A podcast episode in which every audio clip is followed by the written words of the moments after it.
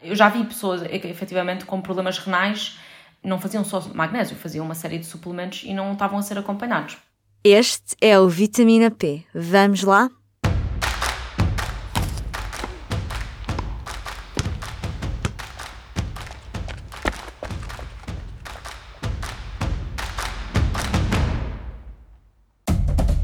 Viva! Eu sou a Carla Pequenino e este é mais um Vitamina P, o podcast Nutrição e Desporto do Público. Neste episódio vamos continuar a explorar o mundo dos suplementos alimentares e é a vez de atacarmos os mitos e verdades sobre magnésio.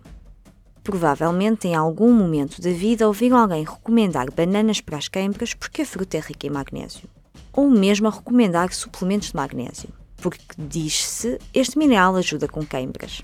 Na realidade, não há estudos concretos que comprovem esta relação. Ou seja, comer mais bananas pode não resolver problemas com queimbras. Mas, por outro lado, há muitos estudos a explorar o papel do magnésio na recuperação dos atletas e na gestão do humor e do stress. Nestes casos, fará sentido suplementar? A nutricionista Leonor Tavares Costa, que é a convidada deste episódio, explica-nos tudo. E para arrancar a conversa, qual é ao certo a função do magnésio? Então, o magnésio é um mineral essencial para o bom funcionamento do organismo porque ajuda a manter a pressão arterial normal, os ossos em bom estado e um ritmo cardíaco estável. No fundo, acaba por ser dos minerais mais abundantes no organismo. Das suas várias funções, as principais são melhorar o desempenho físico, porque é um mineral importante para a contração muscular. De certeza que a maioria das pessoas já ouviu dizer uh, para se comer bananas uh, para evitar as queimas, não é? Eu, pelo menos, sempre ouvi dizer, uh, os meus pais, eu na escola fazia muito desporto, e às vezes dizia, mãe, acordei à meia da noite com uma queima nas pernas, não sei o quê, minha mãe dizia-me assim, ah, então tens de comer uma banana. Pronto, e, e, de facto, hoje em dia, não é? Sendo nutricionista, comprova-se o, fa comprova o facto. Apesar de não haver tantos estudos que comprovem efetivamente esta relação, a banana em média fornece cerca de 27 mg de magnésio. Uma banana média, não é? Tamanho médio. Por outro lado, previne osteoporose e doenças ósseas, porque ajuda a produzir hormonas que promovem a formação do osso. Ajuda também a prevenir a diabetes, porque regula o transporte do açúcar no sangue. Diminui o risco de desenvolver doenças cardiovasculares, porque diminui a acumulação de placas de gordura nas artérias. Também consegue aliviar a, a sensação de azia, regula a pressão arterial e melhora o humor. Isto parece que é um, um, um, um fantástico. É, Parece sim, que sim, o magnésio faz quase. É, é. Um, e onde é que se encontra o magnésio? Já dissemos que está nas bananas, uh, e, Uhum. e daí esta recomendação. Uh, em que outros alimentos é que, é que tem um alto teor de magnésio? Então, podemos encontrar noutras frutas, não é? Já disse a banana. Podemos encontrar no kiwi também, no abacate, nos legumes, como os brócolos, a abóbora, eh, vegetais de folha verde escura, como os espinafres e a couve, eh, nas leguminosas, feijão e lentilhas, por exemplo, em alguns cereais integrais, como a aveia, o trigo e o arroz, nas suas versões integrais, claro. Eh, Nas sementes também, da abóbora e de girassol, nos frutos secos, amêndoas, avelãs, caju e amendoins, e depois em alguns cafés, carnes e chocolates. Não em todos. Há muitas opções. Cho- Chocolate negro ou também pode ser um daqueles chocolates de leite? O chocolate negro, o chocolate negro. É interessante, por acaso aqui até vou dizer, há muita gente que, que fala, ah, em, consulta, por exemplo, diz assim, ah, eu não gosto de chocolate negro, só gosto de chocolate branco. O chocolate branco nem é chocolate, nem pode ser considerado chocolate, porque o chocolate branco é só a manteiga do cacau, não tem cacau, efetivamente. Por isso, hum, sim, chocolate assim quando referimos aqui no mundo da nutrição, quando as pessoas falam em chocolate é mais chocolate, pronto, vou dizer 75% de cacau para cima. Uhum. Pode ter outras coisas, pode ter até cajus e 70% de chocolate, que é dois em um. Exato, exatamente. Ah, mas isso eu digo também em consulta. As pessoas às vezes dizem, ah, mas eu, eu não gosto muito, doutora, de comer chocolate aquele 85% de cacau porque é amargo e não sei o quê. Eu digo, mas podem, até podem fazer em casa. Compram uma embalagem, não é? Uma, uma tablete dessas, derretem e depois põem coisas em cima. Sal, podem pôr, podem pôr um pralinê também que podem fazer em casa, podem pôr amêndoas, sei lá, o que quiserem. Ou então compram. Também já há chocolates de 85%, ou 90%, ou 92%, não é? Com chili e com uma série de coisas que fica ótimo. Hum, voltando aqui ao magnésio. Disse-me que o magnésio que há uma relação com o humor e com o stress. Como é que isto funciona exatamente? Porquê é que há esta relação? Uh, além de ter uma relação uh, com o humor e com o stress, tem também com o sono. Estão assim todos uh, ligados. Pronto, com o stress é uma relação bidirecional. No fundo, o stress crónico pode ser de origem física ou mental, pode contribuir para o esgotamento dos níveis de magnésio no corpo. E depois uh, vemos todos os sintomas e, e efeitos de, de, um déficit de magnésio. Por outro lado, os baixos níveis de magnésio no corpo também intensificam os níveis de stress. É? Por isso é que eu digo que a relação é bidirecional. Hoje em dia falamos muito de stress, e ainda bem, não é? Porque, hum, como as rotinas de, de hoje, do dia de hoje Uh, e os dias são sempre muito atarefados, as pessoas vivem a mil, uh, até vivem assim um bocadinho em modo automático. É imprescindível ter ferramentas de gestão de stress. Há vários estudos que sugerem que uma ingestão adequada de magnésio pode contribuir para reduzir a ansiedade e aliviar os níveis de stress, mas nada mais importante do que efetivamente conseguirmos chegar ao fim do dia, ter uma ferramenta ou outra, ou até atividades, não é? Que façam com que consigamos desligar do nosso dia de trabalho e entrar assim num, numa nova fase de descanso, não é? De, de, repouso. Por isso, pronto, o magnésio pode ajudar aqui nesta regulação do, do stress, mas acho que, pronto, como nutricionista e, e profissional que ajuda as pessoas a, a levarem uma vida mais saudável, acho imprescindível aqui esta gestão do stress, não através da suplementação, mas mesmo de ferramentas de estilo de vida. É, era isso que eu ia perguntar, se, se o magnésio para resolver o stress era algo que faria sentido suplementar. Em que casos é que se deve suplementar com magnésio? É assim, não existe evidência eh, científica que hum, comprova assim um caso específico com necessidade de suplementação, porque a maioria das pessoas atinge a dose diária recomendada através de uma alimentação variada. A verdade é que, e aqui está o grande senão, é que muitas pessoas não têm essa alimentação variada.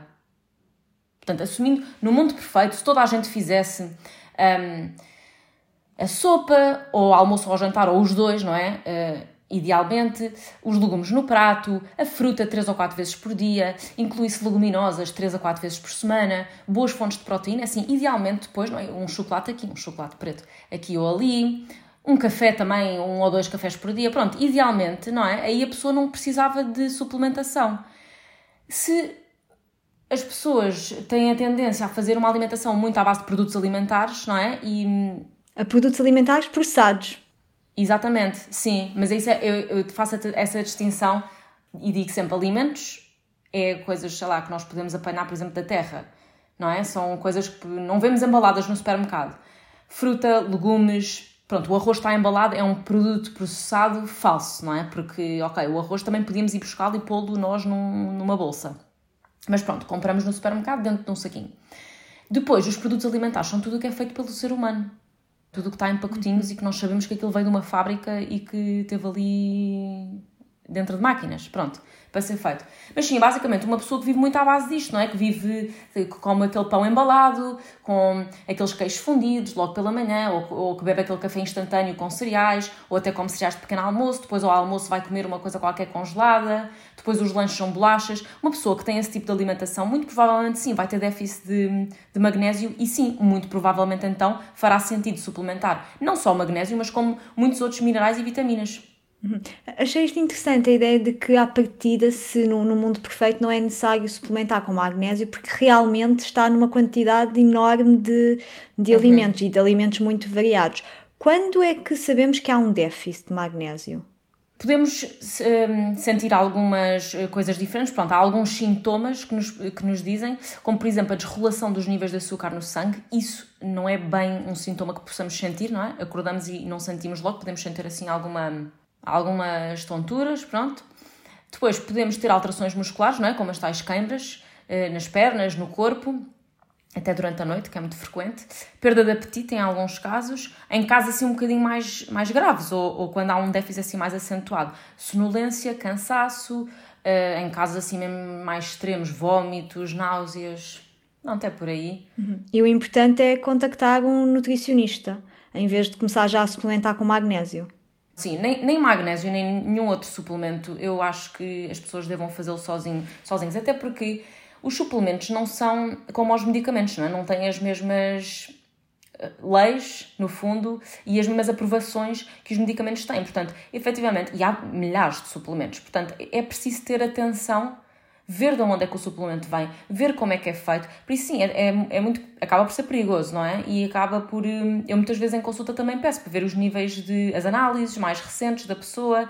Se a pessoa diz que lhe uh, foi recomendado um determinado suplemento, eu peço para comprovar, peço para ir pedir então ao médico de família uma análise tal para comprovar efetivamente os níveis sanguíneos. Um, pronto, de, do, desse fator não é, que estamos a falar, da substância, do mineral, o que seja, para ver se é necessário suplementar ou não. Mas sim, eh, as pessoas não devem suplementar sem falar ou com um nutricionista ou com um médico, por exemplo, de família. Uh, mas é aquela questão que muitas vezes também vejo em consulta: ah, foi o meu tio que é médico que me recomendou. Ah, mas quer dizer, não é? Essas conversas entre tios e sobrinhos é o quê? É meio de um jantar? Não é? A conversa não é em consulta, por exemplo, em que estamos ali mesmo a ver os hábitos todos das pessoas, a ver o que é que se está a passar, a analisar as análises sanguíneas, pronto, é, acaba por ser perigoso. Eu não recomendo de todo. Suplementar por suplementar sozinho. Não, ir assim a uma, uma ervanária e pedir um suplemento, porque hoje vou dizer agora, pronto, vou dar um exemplo, não é? Estou com câimbras há três dias. Eu não vou à ervanária agora comprar um suplemento de magnésio. Porquê? Porque o nosso corpo funciona muito bem, graças a Deus. Em casos muitíssimo extremos de, de excesso, pronto, eh, podemos entrar em falência, mas é assim, se a falência, o rim já está a ser sobrecarregado, não é? Com o excesso deste mineral, o rim não consegue dar resposta e, portanto, podemos entrar em, em falência renal ou problemas renais, mas isto é com a questão do magnésio como qualquer outra, outro hum, mineral, certo? Uhum. E, e por isso podemos... a importância de, de pedir ajuda profissional. Sim, sempre. Eu acho que. É assim, eu acho muito, muito difícil alguém ter, entrar assim. ter um, um consumo assim tão excessivo, não é? Para, para ter este hum, desfecho. Mas é possível sim, neste caso que estávamos aqui a falar das pessoas entrarem em ervanárias e pedirem suplementos, não é? Essas pessoas estão habituadas a fazer isso. Eu já vi pessoas, efetivamente, com, com problemas renais, um, não faziam só magnésio, faziam uma série de suplementos e não estavam a ser acompanhados. Uhum. Um, só aqui para acabar e voltando aqui ao magnésio, um, só assim, recomendações uh, para alguém que esteja preocupada com os níveis de magnésio. É só uhum. investir numa alimentação saudável? Em que exista um bocadinho de tudo? É assim, depende um bocadinho de onde é que vem essa preocupação com os níveis de magnésio. Mas eu diria que, através de uma alimentação saudável, equilibrada, e eu digo sempre em consulta, se conseguimos chegar ao fim do dia e olhar para o nosso dia alimentar e pensar, o meu dia foi um arco-íris? Ou foi assim tipo bege? Ou foi muito verde? Ou foi muito, sei lá, castanho? Não é? Se nós conseguimos ver que o nosso dia foi um arco-íris, à partida nós estamos a ingerir magnésio em quantidades suficientes. O que é que podemos fazer? Uma análise ao sangue ver os níveis.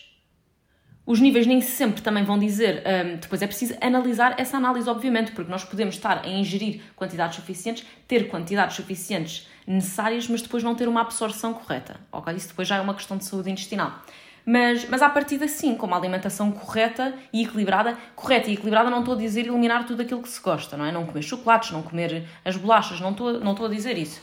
Mas pronto, à partida, uma alimentação colorida, e dar arco-íris permite perfeitamente uh, evitar aqui pronto, estes sintomas de câimbras e de sonolência e etc. Portanto, com mais alimentos e menos produtos alimentares. Exatamente. E foi esta a nossa conversa com o nutricionista Leonor Tavares Costa. Uma alimentação equilibrada é essencial. É a mensagem a que voltamos sempre. E chocolate preto é uma boa fonte de magnésio, sim, portanto, nada como um fondue de banana, noz e chocolate negro para aumentar os níveis de magnésio. Mas antes de fecharmos o episódio, vamos ao estudo da semana. Conhece o impacto do som dos alimentos na quantidade de comida que ingerimos? Alguns investigadores puseram pessoas a trincar batatas fritas para perceber. Pois é, há mesmo um estudo para tudo. Há um estudo para tudo?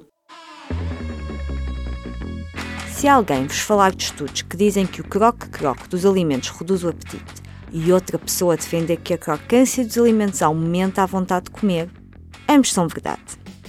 Acreditem ou não, o impacto da textura e da crocância dos alimentos é um tema que tem inspirado vários estudos nos últimos anos, com conclusões bem distintas. Um dos estudos mais citados data de 2003. Um investigador britânico da Universidade de Oxford pôs 20 pessoas a trincar batatas fritas de pacote enquanto se ouviam mastigar. Quando o volume das trincas estava mais alto, as pessoas acreditavam que as batatas fritas eram mais estaladiças, mais frescas e mais saborosas. Apesar deste estudo ser muito pequeno, o investigador Charles Spence acredita que é possível dizer que os alimentos ruidosos dão uma ideia de alimentos frescos e saudáveis. Um estudo maior de 2019 da Universidade do Texas e do Boston College conclui que basta ler que um alimento é crocante para ter mais apetite. Por exemplo, vamos ter mais interesse em comer batatas fritas extra estaladiças. Aliás, ouvir o estalito dos alimentos também leva as pessoas a comer mais. Tal como no estudo de Oxford, os investigadores puseram participantes a mastigar batatas fritas com auriculares. A tese é que as pessoas procuram embalagens que prometem alimentos estaladiços, porque vão ser mais audíveis e mais divertidos de mastigar. Mas também é verdade que para algumas pessoas ouvir o barulho dos alimentos pode reduzir o apetite. É a conclusão de outros estudos feitos em 2016 pela Brigham Young University e a Colorado State University nos Estados Unidos. Estes investigadores puseram algumas centenas de participantes a comer pretzels enquanto usavam headphones. Os participantes que ouviam música mais alta com os auscultadores enquanto comiam pretzels acabavam por comer mais. E quem ouvia o som da própria mastigação comia menos. Estes investigadores argumentam que quando as pessoas estão distraídas tendem a comer mais. Só que também notam que é importante continuar a explorar como o som pode influenciar o consumo dos alimentos. Porque a verdade é que ainda não há respostas certas. Estudos diferentes têm conclusões diferentes. Até porque o impacto da crocância dos alimentos varia de pessoa para pessoa. Por exemplo, para pessoas com misofonia, que é a sensibilidade excessiva a determinados sons do dia a dia, o ruído da mastigação pode ser insuportável. Como sempre, depende. Dito isso, participar num estudo em que se tem trincar batatas fritas não me parece nada mal. Alinhavam? E por hoje ficamos por aqui. Já sabem, sugestões de estudos para explorar ou pessoas para convidar, envie um e-mail para carla.pequenino.public.pt. Este episódio foi produzido, como sempre, com a ajuda da Aline Flor. Até ao próximo episódio, fiquem bem com muita saúde. O público fica no ouvido.